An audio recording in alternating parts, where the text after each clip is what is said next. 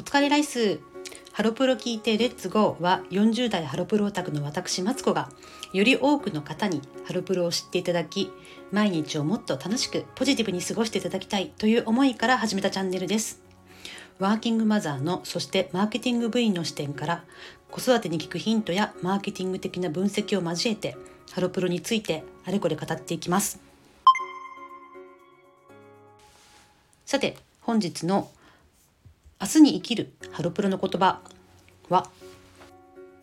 何かがパッと破れ視野がドバッと広がった胸がスキッとしたわ頭もなんか軽い感じこちらはですねモーニング娘。の2009年、えー、高橋愛さんと新垣梨沙さんと田中玲奈さんの3人で歌っているアルバムの中の曲で「Take Off Is Now」という曲ですね。そうこれアルバム曲なのに結構あのいまだにハロプロのイベントとかであの後輩グループにカバーされたりとかなんかそういう誕生日イベントバースデーイベントとかでも歌われたりとかしてることが多いなと勝手に思ってます。これはね要はあの彼氏と別れもう彼氏と別れたくないとか多分本当は最初思っててあの振られないようにですねあの相手の言うこと聞いたりとか我慢してたりとかしてたような女の子が、えー、もうね自分の方からもうこいついいやっつってもう別れる。Take off is now もう今が飛び出す時みたいなね。あのもう吹っ切れた。急にこうこいつもいいやってなってもう一人になろう。もう旅立っていこう。みたいな別れの歌ですね。なんですけどすごい別れなんだけどもうもうすっきりしてなんか、うん、これから一人だけどあのなんていうのかな。すっきりしてこれからあの一人で強く飛び立っていくぞみたいな吹っ切れた歌ですね。はい、で私もねあの恋愛っていうものはあまり何年もしてないというか、まあ、夫とまあね夫はまあそんなにラブラブって感じでもないのでこういう感なんかこの歌のようなねあの恋愛の別れみたいな気持ちってしばらく味わってないんですけどが何か執着してたものを執着してたことをやめるとかねなんかこれをやろうかなどうしようかなと思ったらやっぱりやめたとか何か持っていたものを手放したとかなんかその手放した時に、すっきりしたって気持ちにすごくこの歌似てるなっていうふうに思いますね。なんかねそうこの前も話したんですけど結構私昨年ぐらいから服とか物を結構一気に減らすってことをたまにしていてそうすると本当になんかね何かがパッと破れ視野がドバッと広がったってすごいわかるんですよね。なんかうん。なんかそういった気持ちをまあ本当はこの歌は恋愛の恋愛の歌なんですけどなんか他のシチュエーションでも思い出せる歌だなっていうふうに思います。だからなんかそういう時にねこのなんか胸がスキッとしたわとか頭もなんか軽い感じっていうのがこの曲がねあの思い出される時があります。さて本日の「私ならこう売る愛があるからこそのダメ出しと勝手な妄想」のコーナーですがビヨーンズのユニット曲をもっと流行らせたいです。びたび言ってますけれども私は今一押しグループはビヨーンズという、えー、2019年にデビューした12人のグループです。で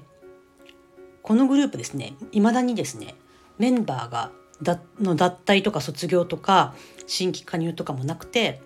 デビュー以来ずっと12人で活動を続けていてまあ、デビュー当時ね、えー、当時一番若いメンバーは中学3年生とかだったんですけど、まあ、コロナとかいろいろあっていつの間にかもう高校卒業ということで、ね、あの平均年齢的にはですねもうハロプロで一番高いくらいのグループになっているんですね。で一番年上の高瀬さんとか一岡さんがもう24歳なのでえっ、ー、と25歳定年説っていうものはもうなくなったとはいえまだ多分ねハロプロのアイドルとして活動できる時間っていうのは限られてるなと思うんですね。なので「ビヨーンズいいいい」って言われてあのなんか売れそうとかって言われていろいろ話題になってはいるもののなんかいまいちねもっと売れてほしいんです。それぐらい特徴があるグループだしメンバーもレベルがすごく高くて長年ねこうハロプロをしている私私でもなんかすごくね魅力を感じるぐらいですね特別感のあるグループだなというふうに思っています。でやっぱだからどなんかもっと売れてほしいってしょっちゅう考えるんですね。に4月12日かな？に新しいシングルが出るんですけど、まあ、デビュー4年目にしてまだフォースシングル4枚目のシングルということで年に1枚ぐらいしかシングル出せてないんですよね。まあ、この前アルバムでアルバムも出てあの新曲はいろいろあるんですけれども私メンバーはね常にコンサートも去年ぐらいから再開して忙しくしてるとは思うんですけれどももっとね何かあの売れるきっかけができないかなって思ってます。それで、えっと、デビューしてからやっぱり半年ぐらいでコロナになってしまって肝心なデビュー2年目の時に、えー、ほとんどねそういったコンサートとかできなかったっていうちょっとかわいそうな事情もありますのでもっとね彼女たちの今できる今持っている、えー、アセットを利用してなんかバズったりとかあの今ハロープロオタクじゃない人とかからも注目されるようなきっかけができないかなと思っています。そこでですね私が思うのは、えー、ビヨーンズって地下鉄雨の森川海シーヌシーズニングスっていう3つのユニットがあるんですけれどもそのユニットの曲をねもっと売り込むべきかなと思ってます。で12人だとですねメンバーの名前とか顔とか特徴とかも覚えにくいので覚えにくいんですけど4人とか5人とか3人だったらもっと覚えられやすいですしそのグループごとのね特徴ってのも面白いのでビヨーンズはもう知っててビヨーンズのその寸劇路線がちょっと嫌だなって人でもあの地下鉄の,、えー、あの地下鉄あの鉄道の豆知識とかあの可愛らしい女の子らしい、えー、恋愛ソングみたいなものとか雨の森川海のちょっとなんかメンヘラっぽいあのちょっとあの大森聖子さん的な世界観とかシーズニングスのそのピアノとかダンスといった特技を生かした特徴というのをねもっと対外的にアピールしていいのかなと思うんですよ。で私が思うのはですねあの既存の、えー、各ユニットの曲のミュージックビデオを作って YouTube で公開するってことをしたらいいんじゃないかなというふうに思ってます。すでにねコンサートとかでは歌っていると思うんですけれどもあのライブ映像とかはあるんですけどあとこの前のえーと、アルバムだったかな？にも、えーと、特典映像として各ユニット曲のそのメンバーがですねダンスレッスン場みたいなスタジオみたいなところで白堀のスタジオで踊ってる映像があったんですけどあのそうじゃなくて本当に作り込んだミュージックビデオというのをですねビヨーンズ本体の曲と同じぐらいのクオリティでミュージックビデオとして作って、まあ、再ローンチですね再びこう発売するっていうような勢いで売り出せないかなっていうふうに思ってます。で各ユニットごとにねちょっとどういうふうに売ったらいいかってことを考えたのでこれから発表していきます。はいまず地下鉄ですけども地下鉄はねやっぱりあの都営大江戸線とか高輪ゲートウェイの、えー、ミュージックビデオを、えー、あの歌のシチュエーションのまんまですね。歌ってる本人たちは、えー、駅とかもし駅で撮影できるんであれば都営大江戸線の六本木駅とか高輪ゲートウェイ駅で歌って踊るっていうシーンと、えー、その歌で歌われている女の子のその恋愛の様子みたいなものがのドラマみたいな映像がね交互に出てくるようなミュージックビデオを作れたらなというふうに思っています。えっとキュートの「君は自転車私は電車で帰宅」っていう曲があってそれもですねあの鈴木愛理さんが主人公の女の子の役でその私は電車で通学してて、えー、彼はで自転車で通学してるっていう、えー、高校生ぐらいの子の恋愛を歌った歌なんですけれども中学大学生かなその様子をそのままドラマと、えっと、キュートの5人が歌ってる映像とがこう交互に出てくるようなミュージックビデオなんですけどあんなイメージですね。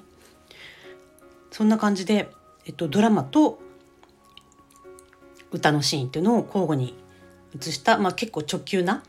可愛らしいミュージックビデオを作ったらいいかなと思ってますちなみにですねそのドラマのシーンの女の子の役は地下鉄といえばあの一岡さんが、まあ、リーダーですけどもなんかね島倉さんとか江口さんとかもあんまりこうなんか女女の子女の子してない感じなので主役の女の子役は西田さんがいいと思ってます。都営大江戸線六本木駅で抱きしめてという曲はなんか数年前に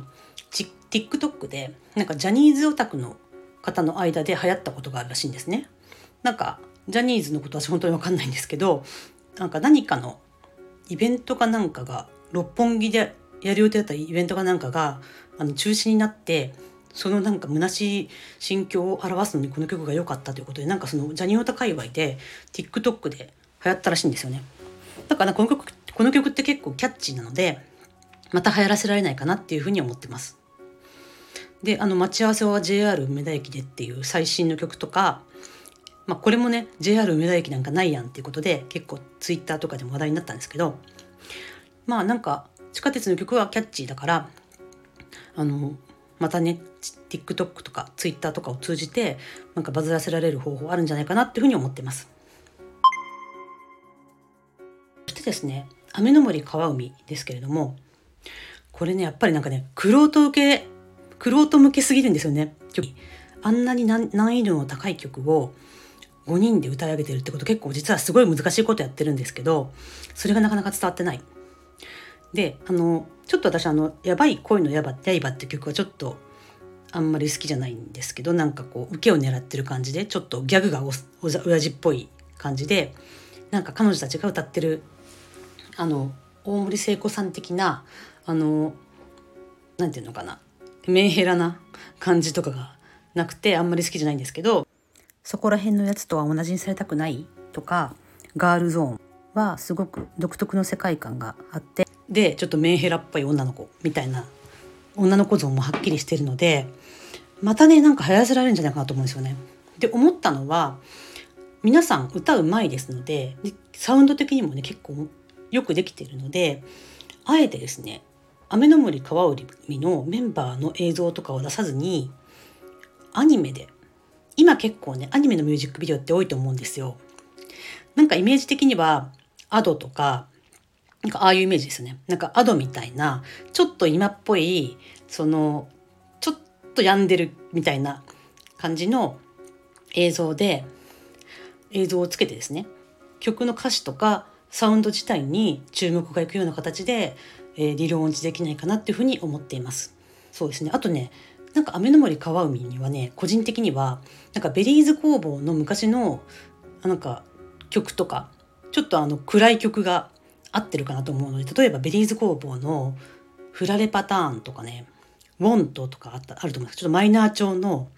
曲あの辺の曲もすごく合ってると思うのでああいった曲もなんかカバーしてほしいなってなんか思ってます。あの大森聖子さん系の曲とかと結構あの路線が似てて合ってるかなと思います。それからシーズニングスですね。シーズニングスはね、あのウィーニー・ダ・ネームはちょっとまあ内輪向けの曲なんで、あれは別にもうあの売り出さなくていいと思います。ただ、私と踊りなさいっていう曲はすごくいい曲なので、あの曲はですね、あの、出た当時もですね、なんか曲がいいって言われててなんかハロウィンっぽいハロウィンとかディズニーハロウィンみたいな何て言うのかなホーンデッドマンションとかなんかああいうちょっとあのお化けとかがちょっと出てきそうなあの面白い世界観があるのでなんかねあの曲をハロウィンのテーマソングとしてどこかで売り出せないかなと思ってんですよね。例えばハロウィンの時期に TikTok とかでなんかそういうハロウィンっぽいことをやってるものの BGM としてなんか流行らせるとかあのオフラインの場で言うんだったらどっかお店とかのハロウィンコーナーとかで流すとか今週の火曜日の超主観的ハロプロランキングでも言ったんですけれども選挙の日について歌った曲ってモーニング娘。の「ザ・ピースしかないのと同じでなんかねハロウィンの曲って今日本でこれだけハロウィンが、えー、浸透してるのにいまいちないですよね。ハロウィンでみんなが歌う曲みたいな。なんかスーパーのバレンタインの時とかにねスーパーのチョコレート売り場とかに行くと大体かかってるのはですね一昔前だったらあのおにゃんことか、まあ、国生さゆりさんの「バレンタインデーキス」だったんですね。それが最近はねあの Perfume の「チョコレートディスコ」がかかってることが多いんですね。でも大体この2曲なんですねバレバレンタインデーのといってみんなが思い出す曲っていうと。だから結構なんだろうな多分あの Perfume の「チョコレートディスコは」あのバレンタインデーキッスの独壇場を少し奪ったっていうところがあるのかなというふうに思ってるんですけどハロウィンのね曲ってみんながあハロウィンって言ったらこの曲って認識してる曲まだないのでそこになんかね私と踊りなさい入れないかなって勝手に思ってます。全然曲自体はハロウィンのことがテーマでは何でもないんですけどでもちょっと歌詞も深いですし曲調がねハロウィンっぽいんでいいのかなと思ってます。どこかのえっと、全国どこかのですねハロハロータの店員さんとかがいるお店とかでかけてもらえたらいいかなとか勝手に思ってますしなんかね里吉歌さんとかって結構コスプレが好きで毎年ハロウィンの時にコスプレしたりとかしてるのでなんか里吉さんからなんか仕掛けられないかなとか勝手に思ってます。あとですね最近のアルバムのえー、ビニールの傘の大冒険っていう曲があるんですけどこれはなんかね泳げたい焼きくんみたいな曲なのでなんか里山里海でもいいんですけどなんかそういう子供向けのあのなんかエコみたいなものを訴えるようななんかねみんなの歌みたいなああいう教育的なあの曲としてこれもやっぱりなんかアニメとかで本人たちは出てこないで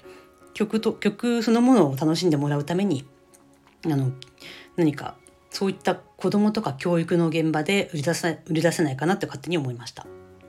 はい、いかがでしたでしょうか？ビヨンズの曲って結構独特だから制作に時間がかかるっていうのは分かるんですけどでもなんか既存の曲アルバム曲とかでもすごくいい曲があるのでそういった曲ももうガンガンまた古いとか古いとか古くないとか関係なくですねあのまだ売れてないと思ったらまた、